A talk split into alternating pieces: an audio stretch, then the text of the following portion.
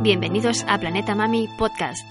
Soy Elisa del blog planetamami.com, un blog sobre crianza y vida en familia que se emite cada jueves a través de Radio Viajera.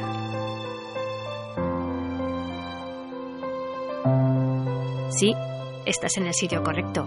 Esto es un canal de podcast de viajes y por eso estoy aquí, para contarte cómo disfrutar del viaje más infinito.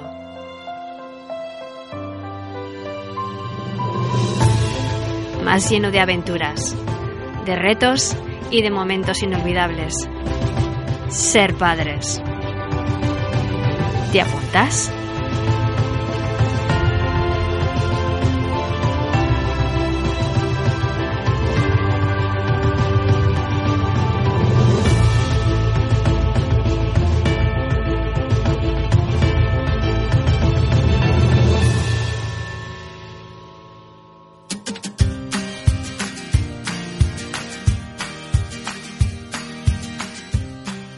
Episodio, en la sección El Post de la Semana, te damos consejos para saber cómo prevenir los accidentes infantiles en el hogar.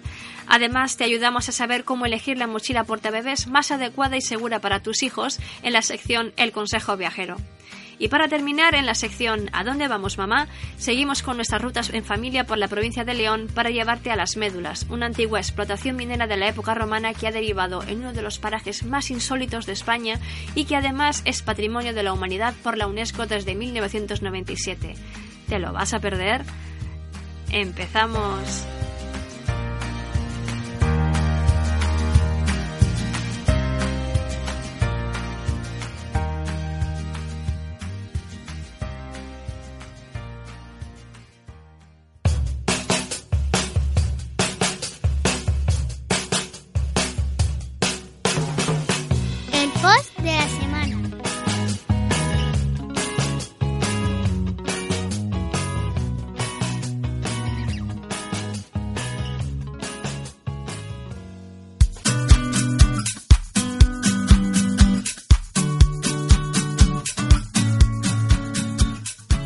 Mamá, papá, ¿puedo coger eso?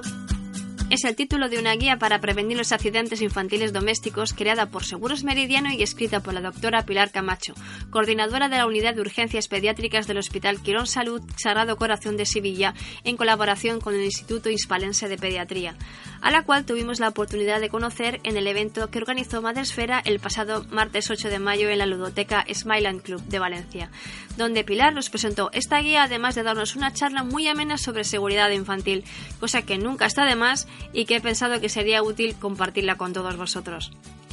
La guía es estupenda, con unas ilustraciones muy bonitas y descriptivas y sobre todo con muchísima información para leer y releer cada vez que nos surja una duda. Yo, como madre algo veterana, os puedo decir que lo más probable es que vuestros hijos no lleguen a formularos nunca la pregunta que da título a la guía. Lo más probable es que os escuchéis directamente el grito, el golpe o quizás no lleguéis a escuchar nada. Y casi que es peor. Por eso, para resumiros de un plumazo la guía y la charla, os diré la clave que la doctora Camacho nos repitió constantemente, y es la prevención. Es la única forma realmente efectiva para evitar un accidente infantil tanto en el hogar como en cualquier otro sitio. La estadística nos dice que la mayoría de los accidentes infantiles están causados por accidentes de tráfico, seguido de los ahogamientos en el agua y estos últimos en piscinas privadas. Un dato que ya os comenté en un post sobre seguridad infantil en el agua que podéis encontrar en el blog. Y ya sabéis, ahora que llega el verano, siempre ojo peque al agua. Como os podéis imaginar, la doctora Camacho, con más de 40 años de experiencia, ha visto pasar de todo por el área de urgencias pediátricas donde trabaja y afirma que muchos de los accidentes infantiles se dan, en su mayoría, por culpa de una falta de vigilancia o supervisión de un adulto. Está claro que es imposible estar pegados a nuestros hijos las 24 horas del día, pero cuando hablamos de supervisión del adulto se trata de realizar una vigilancia activa y ser conscientes de todo aquello que puede generar un posible accidente, porque si pensamos que puede pasar, es muy probable que pase. Nadie es infalible, lo sé. A mí también se me han caído alguna vez mis hijos de la cama, o se han quemado con algo, o incluso se han tirado a la piscina sin manguitos y sin saber nadar y estábamos al lado, justo caminando detrás. En este caso le pasó a mi marido cuando ya se iba de la piscina con mi hijo pequeño, y es que le vio tirarse sin vacilar. Con deciros que mi marido llegó antes a recogerle del fondo de la piscina que el socorrista, os podéis imaginar el grado de vigilancia activa que tiene mi marido en todo momento. Pero es que ni así. Y mi hijo tan feliz que ni siquiera se asustó. ¿Y llorar? ¿Qué es eso? Si es que cuando yo lo llamo mi pequeño explorador suicida, es por algo. Ay, qué mala vida nos da. Los niños son imprevisibles, nunca puedes fiarte al 100%. Y salimos ganando teniendo ese pensamiento en mente. No se trata de ser padres helicóptero, pero sí que hay que estar permanentemente en modo centinela, como yo suelo decir siempre, y dejarles hacer, sí, pero a una distancia lo suficientemente corta como para llegar en dos zancadas y sin quitarles ojo, porque si puede pasar, pasará. En definitiva, nuestro enemigo número uno es la curiosidad de nuestros niños y que es lo más sonado del mundo, y a la par algo innato en ellos, pero nos juega malas pasadas si no estamos atentos. Dicho esto, estos son los accidentes más comunes por edad. De 0 a 6 meses de vida, los accidentes más frecuentes son la sofocación en la cuna, los traumatismos por caída del cambiador o de la cama y las quemaduras producidas en el agua del baño o por ingesta de líquidos calientes como biberones. Es importante despejar completamente las cunas de los bebés y aquí la doctora fue tajante. Cunas vacías. Nada de peluches, ni cojines antihuelco, ni chupetes con cadenitas, nada. Y luego en el cambiador siempre todo a mano, pañales, mudas, cremas, nada tiene que estar más lejos de lo que necesitemos estirar el brazo. Y si hay que ir a buscar algo, cogemos al bebé o se lo damos a alguien y vamos a por ello. Descuidos así, que parecen segundos, es lo justo para que un bebé se caiga del cambiador o de nuestra cama, si es que lo hemos dejado ahí para cambiarlo o para ese segundito de nada que es increíble, lo sé, pero son más rápidos de lo que pensamos y al final nos la preparan. De seis meses a un año de vida, el bebé ya sabéis que se lo lleva todo a la boca, por lo que los accidentes más frecuentes son los atragantamientos. Además, justo al final de este periodo va a comenzar a gatear y a andar de forma insegura, por lo que va a aumentar el riesgo de sufrir traumatismos. Aquí la doctora nos puso el ejemplo de que imaginásemos un trocito de almendra minúsculo dentro de un vaso de agua. A la mañana siguiente ese trocito de agua habría doblado su volumen. Ahora imaginároslo dentro de la garganta de vuestro bebé. Poco más hay que decir. A nuestra altura es muy probable que esas cosas tan diminutas pasen desapercibidas, pero a los ojos de un bebé que gatea, no. Por otra parte, toca proteger las esquinas de los muebles y fijar bien aquellos que sean inestables. Acordaos del caso de la cómoda del IKEA, que venció sobre un bebé al abrir todos sus cajones debido al peso de estos, y a que no estaba fijada la pared como indicaban las instrucciones. Luego, no os olvidéis tampoco de los protectores en los enchufes y de los sistemas para evitar que se pillen los deditos con las puertas. A partir de los tres años, los accidentes más frecuentes son los producidos por las ingestas de productos tóxicos y o medicamentos, llevados por su curiosidad. Además, son comunes los episodios de sofocación por frutos secos, chicles y otros alimentos con hueso. Al llegar aquí, seguramente, o ya en la etapa anterior, habréis puesto también bloqueadores de puertas para evitar que lo abran los armarios de los productos de limpieza o de los medicamentos. No os confiéis porque estén a cierta altura, porque los niños son capaces de trepar mejor de lo que imaginamos. Y, por supuesto, nada de dejar nuestros medicamentos en cualquier lado. Es de sentido común, pero con las prisas, ya se sabe. Los frutos secos mejor cuanto más tarde, de los cuatro años en adelante, y siempre supervisando que mastiquen bien, lo mismo que alimentos con hueso. Hay que enseñarles muy bien a los niños cómo comerlos o quitarles previamente el hueso nosotros mismos. Ah, y mucho ojo también con las salchichas tipo Frankfurt, no se os ocurra cortarlas en rodajitas circulares, porque tienen el mismo tamaño que su tráquea, por lo que si los niños no han masticado bien el trozo, la rodaja de la salchicha puede bloquear su tráquea evitando que pase el oxígeno. Así que mejor en varios trocitos que no sean circulares la verdad es que tampoco es que sean el alimento más saludable. Si las podemos evitar, casi mejor, aunque bueno, eso ya es una apreciación personal. A partir de los 6 años, los traumatismos pasan a ser los accidentes más frecuentes a esta edad debido a su constante actividad en juegos y deportes, cosa que es de lo más normal. A esta edad, pues ya se sabe, si no se descalabra algún niño, esa suerte tenemos. Yo siempre llevo un rolón de estos de gel de arnica en el bolso y con eso ya, mira, lo digo todo. Finalmente, tanto para bebés como para niños más mayores es muy recomendable aprender técnicas de RCP, reanimación cardiopulmonar, para que en caso de atragantamiento podamos suministrar la entrada continua de aire en el niño hasta que expulse el cuerpo extraño o respire bien, así como la maniobra de Heimlich en el caso de los niños mayores de un año para expulsar el elemento que obstruya la vía aérea. En RCP acordaros de la regla del 5, cinco golpes por cada lado y cinco series. ¿Hasta cuándo? Hasta que cambie la situación, o sea, hasta que expulse al cuerpo extraño o respire bien. Lo importante, salga o no salga el objeto, es mantener continua la entrada del aire. Resumiendo, vigilancia activa y a ser posible tener cierto orden en casa. Ya sabemos que esto último es complicado, por no decir imposible con niños, ya que mientras tú vas ordenando, ellos van sembrando el caos por detrás. Pero así nos ahorramos tener cosas peligrosas que sin orden pasarían desapercibidas a nuestros ojos. Es importante que con un simple vistazo podamos detectar posibles elementos peligrosos para nuestros hijos y así ahorrarnos un buen susto. Ya lo decía la ley de Murphy, si puede pasar, pasará.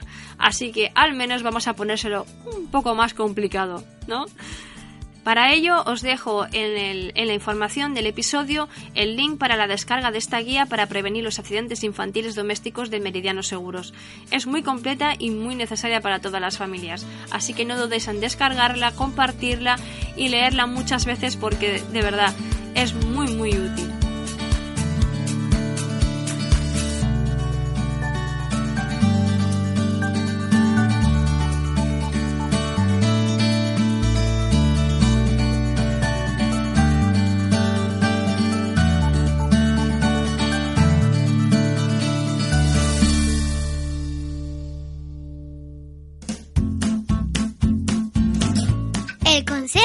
Viajero.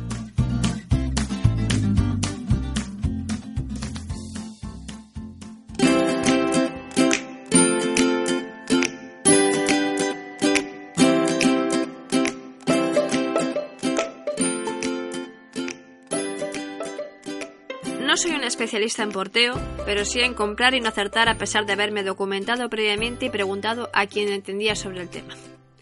Entonces, ¿dónde está el error? Pues como suele pasar, en un compendio de factores.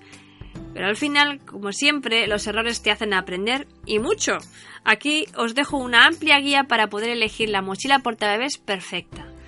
Con mi hija mayor directamente descarté la mochila portabebés porque nació en junio y pensé que se moriría de calor ahí dentro. Luego eché de menos mil veces tener a mano un portabebés porque resultó ser un bebé de alta demanda y casi no me podía separar de ella. Pero el tema del porteo por aquel entonces no estaba tan difundido como ahora y casi mejor, porque seguro que habría comprado una mala mochila para su cuerpecito. Luego, con mi hijo pequeño, empecé a informarme mejor sobre el tema del porteo, contacté con una de las pocas webs que por aquel entonces estaban especializadas en mochilas portabebés y después de muchos repasos a los modelos y varios intercambios de mails con su asesora de porteo, elegí una y resultó que la elegí mal. Ni era tan fresca como yo pensaba, ni tan fácil de poner, ni tampoco se podía usar desde el nacimiento como rezaba su descripción de producto. No pude cambiarla a pesar de darme cuenta de todos estos detalles en la primera prueba en casa, y tampoco me podía permitir comprar otra, así que la dejé en el armario a ver si más adelante. Pues tampoco, porque mi hijo no quería saber nada de mochilas. Con todo esto, vengo a decir que a menudo con estos artículos y otros tantos de puricultura nos dejamos llevar por la apariencia de las cosas, o por una buena publicidad, o por un precio más ajustado, o por un entendido en la materia no tan entendido, o por lo que la vecina le ha funcionado, o porque es la marca de toda la vida. Me... Error. En el caso de las mochilas portabebés es importante que sepas que no todas las mochilas que ponen desde el nacimiento son aptas para tu recién nacido, que es posible que tu bebé odie la mochila aunque sea ergonómica o que tú también la odies porque te resulte menos práctico de lo que creías.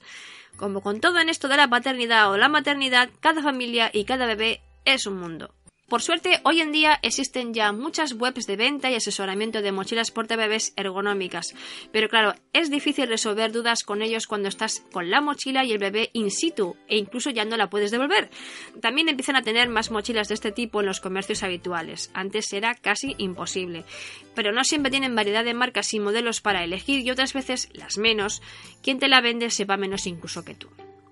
Mi recomendación inicial, aparte de buscar información previa para que no te vendan gato por liebre, es intentar acudir a algún taller de porteo donde te expliquen bien las diferencias entre unas mochilas y otras, cómo utilizarlas, cómo solventar ciertas situaciones o problemillas técnicos con ellas y sobre todo poder probarlas, aparte de tener una persona de contacto a quien poder recurrir si te has hecho un lío con la mochila. Seguro que cerca de tu domicilio puedes encontrar talleres de este tipo y si no, es mejor que la compres en un establecimiento o web que te garantice poder devolverla en caso de que no te guste o no sea lo que esperabas, aunque hayas abierto la caja o hayas probado a ponértela en casa. Si las webs de zapatos te permiten devolver los zapatos que has comprado aún después de habértelos probado, ¿por qué no una mochila portabebés? ¿Cómo puedo elegir bien la mochila portabebés para portear a mi hijo? Bien, lo más importante es saber diferenciar una mochila ergonómica de una colgona, como así se le suele llamar, porque seguramente la que te ha prestado ese familiar o amigo tenía sus añitos y aunque en su día fue la marca de referencia, ahora mismo en base a todo lo que te voy a explicar la echarías a la primera hoguera que encontrases. Esto es importante para proteger el desarrollo de la cadera de tu bebé y sobre todo para su mayor confort, ya que con una mochila colgona el bebé va apoyado sobre sus genitales en vez de sobre su culete y ya me dirás cuánto rato puedes aguantar colgado recayendo todo tu peso sobre tus genitales. Imagínate que incluso te echas una sestecita en esa postura. Duele, ¿verdad? Por eso es importante que las rodillas del bebé siempre estén más altas que la cadera y la base del portabebé siempre debe ir desde la parte interior de una rodilla hasta la parte interior de la otra rodilla. Así conseguiremos formar una M como la ilustración que podréis ver en el post que voy a dejar en la información del episodio. Pero puede ser peor. Se puede incluso hacer una tortura mix llevando a tu bebé cara al mundo, es decir, mirando hacia el exterior, en vez de hacia tu cuerpo. ¿Por qué esto es importante? Básicamente es una cuestión de anatomía del bebé, ya que al nacer su columna tiene forma de C y si lo llevamos cara al mundo estamos forzando esa curvatura totalmente al contrario. Casi nada. No os podéis imaginar la cantidad de veces que me he encontrado a algún papá o alguna mamá llevando a su bebé cara al mundo y verme en la disyuntiva de si ir a decirle algo o no. Porque claro, a veces una peca de, de, de bloguera sabidilla y, y, a lo mejor pasa y, le molesta o es que pasa de lo que tú le quieres decir, pero la verdad es que yo veo a ese bebé y es que lo veo, es que estoy sufriendo al verle. De verdad, a veces he pensado incluso de, de imprimirme octavillas con la información que podéis encontrar en el post para, para enseñarles de manera gráfica el gran error que están cometiendo. Por eso, de verdad, antes de comprar cualquier mochila, intentar informaros lo máximo posible. Os podéis leer a fondo este post, podéis ver todas las fotos, las ilustraciones, eh, los ejemplos que os pongo de mochilas. De verdad, yo creo que hoy en día es muy difícil que si empleáis cierto tiempo en buscar información sobre este tipo de, mochilas, eh, vayáis, las elijáis mal, porque por suerte hoy en día sí que hay mucha más información en internet para que podáis elegir la correcta. Eh, como ejemplo, este post y este episodio que está intentando eh, ayudaros en ello. Seguimos. Luego, el bebé siempre tiene que estar a una altura en la que podamos dar un beso en su cabecita sin esfuerzo y que tenga la cabeza ladeada para que pueda respirar bien. Sabiendo todos estos puntos básicos, podemos empezar a hablar de tipos de portabebés o mochilas portabebés. Como os he dicho antes, no os fiéis de todas las descripciones de los portabebés porque muchas ponen que son desde el nacimiento y no es así. Las mochilas tipo fular. Ya lo dice su nombre, es un fular elástico que se ata con nudos. Tiene su técnica y al principio cuesta un poco cogerle el tranquillo, pero después de unos cuantos ensayos es fácil. Es de lo más adaptable para los bebés recién nacidos. La mochila fular tiene el beneficio de adaptabilidad del fular y la practicidad de ponerla como una mochila a base de clics, o sea, de enganches. Sería la única que realmente serviría desde el nacimiento hasta los 18 kilos del bebé. Suelen ser más caras, pero a la larga se amortizan. La mochila tipo Meitai tiene el mismo sistema que un fular, pero ya viene con un panel y tirantes preformados. Se coloca con nudos también. El combo mochila Meitai, tanto el panel como los tirantes son como una mochila ergonómica, pero se coloca a base de un cinturón de refuerzo con velcro en la espalda y un nudo de los tirantes que se cruzan por detrás como el Meitai, pero mucho más cómodo y con mejor reparto del peso. Personalmente prefiero el sistema de los clics al del anudado, aunque eso va por gusto, vamos. Luego la bandolera. Es como un fular, solo que se coloca a modo de bandolera y se apoya al bebé en un costado. Viene bien para llevar a los recién nacidos tumbaditos o para bebés más mayores a la cadera. Lo peor que le veo es la falta de reparto del peso, porque todo recae sobre uno de los hombros del porteador. Y luego por último la mochila porta bebés es la que todos conocemos como con un panel ergonómico, refuerzo lumbar, tirantes anchos y acolchados y se abrocha a base de clics. Muy buena acción y muy rápida colocación, pero eso sí, solo para bebés a partir de 6-9 meses. Etapas para portear. Desde el nacimiento y hasta los 6 meses. Para esta etapa yo solo os recomendaría el fular elástico, porque se adapta mucho mejor a su cuerpecito y su espalda y no fuerza la separación de las piernas del bebé. Sobre todo es importante que hasta los 4 meses el fular sujete la cabecita del bebé porque aún no son capaces de sujetarla por sí mismos y luego ya a partir de los 9 meses, excepto en el caso de las mochilas fular que he explicado antes, no utilicéis el formato mochila Meitai antes de los 9 meses. Así os aseguráis de que el puente de separación entre las piernas del bebé es el adecuado y no se fuerza su apertura para poder acoplarse a la distancia habitual de las bases de las mochilas ergonómicas. Hay modelos que cuentan con un reductor en el panel de la mochila para luego ampliarlo a medida que crece el bebé, pero creedme, no llega a ser cómodo para el bebé. ¿Mochilas bebés en invierno o en verano?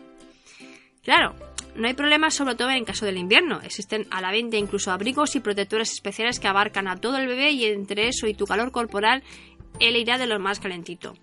En verano es más complicado porque no puedes desactivar tu calor corporal, pero sí puedes llevar al bebé ligerito de ropa, por ejemplo, solo con un body, y poner una muselina entre tu cuerpo y el bebé. Es una tela muy fina y fresquita y absorberá estupendamente el sudor que podáis generar entre los dos. Existen mochilas con tejidos transpirables o con materiales más frescos como el algodón o el lino, pero si vives en el en Levante como yo, ya sabes que cuando hace calor es insoportable, así que mejor que los paseos sean más cortos y lejos de las horas centrales del día. Aprovecho para recordarte que en cualquier época del año siempre portea a tu bebé con ropa cómoda y elástica para que su postura sea lo más cómoda posible. Evita cualquier prenda que pueda apretarle, vaqueros, camisas, sobre todo en la zona de la ingle. ¿Se puede llevar el bebé a la espalda? No hay problema en llevar al bebé en la espalda, pero es mucho más práctico llevarlo delante en caso de que le des el pecho para controlar si está despierto o no, si respira bien. Aparte de lo imprescindible del contacto visual contigo, poder besarle, hablarle, escuchar tu corazón.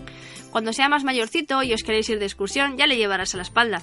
Una mochila de estas tan estupendas que venden para ir de, de excursión o de ruta, donde no se pierden detalle de nada. Son algo caras, pero a veces en tiendas especializadas en deporte o montañismo también las alquilan.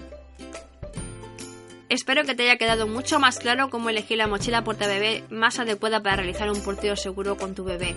Al menos a la hora de comprar vía online o en un establecimiento ya podrás fijarte mejor en los detalles y hacer preguntas concretas para conseguir la mochila perfecta.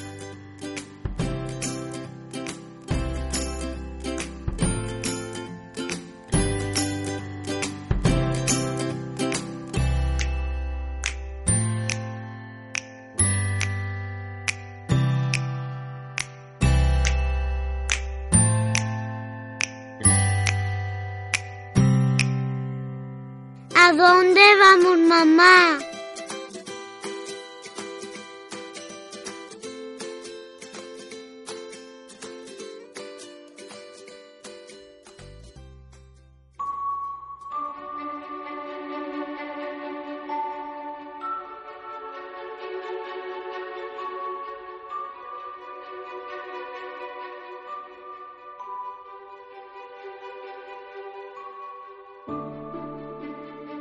Si el paisaje del Faedo de Ciñera del episodio anterior os resultó mágico, el de las médulas también de León os dejará impresionados sobre todo por cómo la mano del hombre, en su afán por la sempiterna búsqueda del oro, pudo transformar completamente un paisaje natural y al menos en este caso dejar un resultado maravilloso y único en el mundo.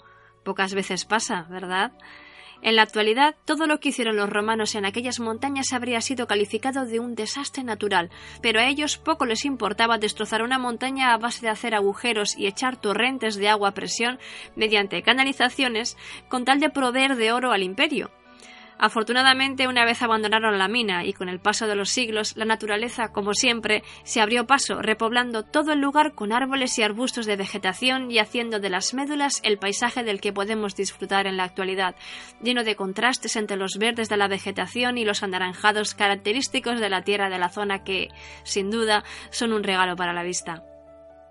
Las médulas se encuentran en el suroeste de la provincia de León, en la comarca del Bierzo, muy conocida por sus vinos con denominación de origen El Bierzo y su gastronomía, destacando su tradicional botillo, también con denominación de origen, que es un tipo de embutido que normalmente se come cocido con patata y berza, eh, repollo, para los que no conocéis esta palabra. Ya sabéis, típico de la cocina ligera de estas tierras. Allí, eh, junto al valle del río Sil, se encuentra este fantástico paisaje resultado de las explotaciones oro romanas y declarado Patrimonio Mundial por la UNESCO desde 1997. Para llegar a las médulas, si tomáis como punto de origen la ciudad de León, la distancia es de unos 150 kilómetros, tomando la carretera hacia Astorga y desde aquí hacia Ponferrada hasta llegar a Carucedo, donde se encuentra el desvío hacia las médulas. Una vez llegamos a la Villa de las Médulas, tenemos que cruzarla para llegar al centro de visitantes, donde se encuentra el aula arqueológica, una parada obligatoria si vamos con niños para que puedan disfrutar de un audiovisual sobre la explotación y el abastecimiento de agua de la antigua mina, y así puedan entender mejor todo lo que van a ver durante la visita. Allí también podéis encontrar paneles informativos con las distintas rutas que se pueden recorrer e incluso tenéis la opción de contratar alguna de las visitas guiadas que ponen a disposición del visitante. La mejor época para visitar las médulas es en primavera u otoño, ya que en verano hace bastante calor. Si finalmente vais en verano, intentad ir lo más temprano posible, ya que durante el recorrido no hay mucha sombra ni fuentes para beber agua.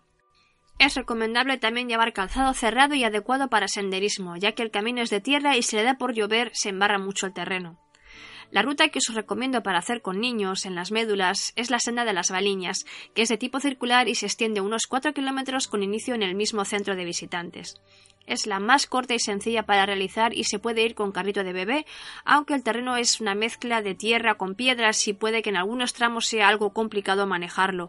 Con lo que, como siempre, mejor llevaros una mochila porta bebés, que es la recomendación que normalmente os hago y que os he comentado anteriormente en el episodio. Más o menos a mitad de la ruta encontraréis dos de los puntos de mayor interés, las cuevas de la Cuevona y la Encantada. En la primera de ellas encontraremos un panel informativo donde nos explican cómo se llevaba a cabo la explotación de la mina. Sin duda, una de las cosas que más impresiona es su tamaño y sobre todo ese color anaranjado tan característico de la Tierra que a mí personalmente me recuerda mucho al cañón del Colorado de los Estados Unidos. En la Encantada se puede ascender un poco y visitar varias galerías que salen a media altura en el monte, lo que nos permitirá contemplar un bonito paisaje, aunque no os lo aconsejo para los niños porque estas galerías terminan en un abrupto cortado, así que valorad vosotros mismos el riesgo según la edad de vuestros hijos. Una vez acaba la ruta, de nuevo os encontraréis en el centro de visitantes y aquí os recomiendo que o bien podéis comer en cualquiera de los restaurantes que hay en las médulas o si vais en plan de picnic podéis ir a comer a un merendero que hay en Carucedo, junto a la casa del Parque de las Médulas, el cual dispone también de aparcamiento y parque infantil. Una vez hemos comido y descansado un poquito, llega el remate de la aventura de vuestro día en las médulas, y es que no os podéis ir de allí sin subir al mirador de Orellán. Al mirador se puede acceder a pie desde el pueblo de las Médulas y también desde el pueblo de Orellán, pero en este caso tiene mucha pendiente, así que teniendo en cuenta que vais con niños, es mucho mejor subir en coche hasta un parking en la base del mirador, y aún así hay que ascender un trecho a pie hasta el mirador. La subida es un poco dura, pero os aseguro que compensa con creces el esfuerzo. La vista panorámica de las médulas desde el mirador de Orellán os dejará con la boca abierta de porque desde allí es justo donde vais a poder contemplar la magnitud de las médulas y la paleta de colores verdes y anaranjados de los característicos farallones o picos de las montañas que se ven envueltos por la vegetación que fue cubriendo la mina con el paso de los siglos. Todas las fotografías panorámicas de las médulas que podéis encontrar en cualquier parte han sido tomadas en su mayoría desde este punto, así que es el momento foto si queréis llevaros un bonito recuerdo de este maravilloso paisaje natural tan diferente a todo lo que habéis visto hasta ahora. Pero la aventura no acaba aquí. De hecho, os aseguro que lo que viene a continuación será el instante que mejor van a recordar vuestros hijos de las médulas, visitar la Galería de Orellán es un antiguo conducto de agua cuya función era socavar la montaña para poder extraer el oro, como ya, como ya habréis aprendido en el centro de visitantes. En él se recorren unos 100 metros de túnel equipados con un casco y una linterna donde los niños y, por qué no, también los adultos vais a poder disfrutar del recorrido con una mezcla de aventura y curiosidad que os llevará a un balcón en medio de un corte vertical de la montaña, desde donde podréis contemplar el Parque de las Médulas con otra perspectiva sin duda el broche final a un día lleno de naturaleza, aprendizaje y aventura.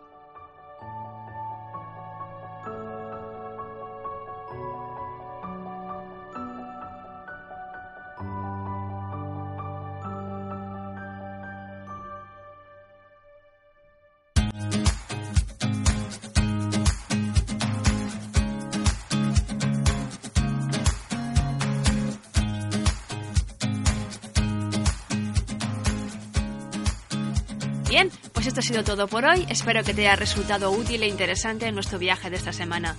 Recuerda que puedes descargarte este podcast desde las plataformas de iTunes y iBooks para escucharlo donde quieras y cuando quieras, así como dejarnos tus comentarios y sugerencias para el programa en el chat de la aplicación. Además, puedes suscribirte a Radio Viajera para que te llegue una notificación cada vez que lancemos un nuevo episodio. También puedes seguirnos en nuestras redes sociales y blogs donde compartiremos mucho más contenido tanto en radioviajera.com como en planetamami.com. Y como no, si te gusta, compártelo con tus amigos y familiares. Gracias por escucharnos y te esperamos en el próximo episodio. Hasta pronto. Nos vemos por la galaxia.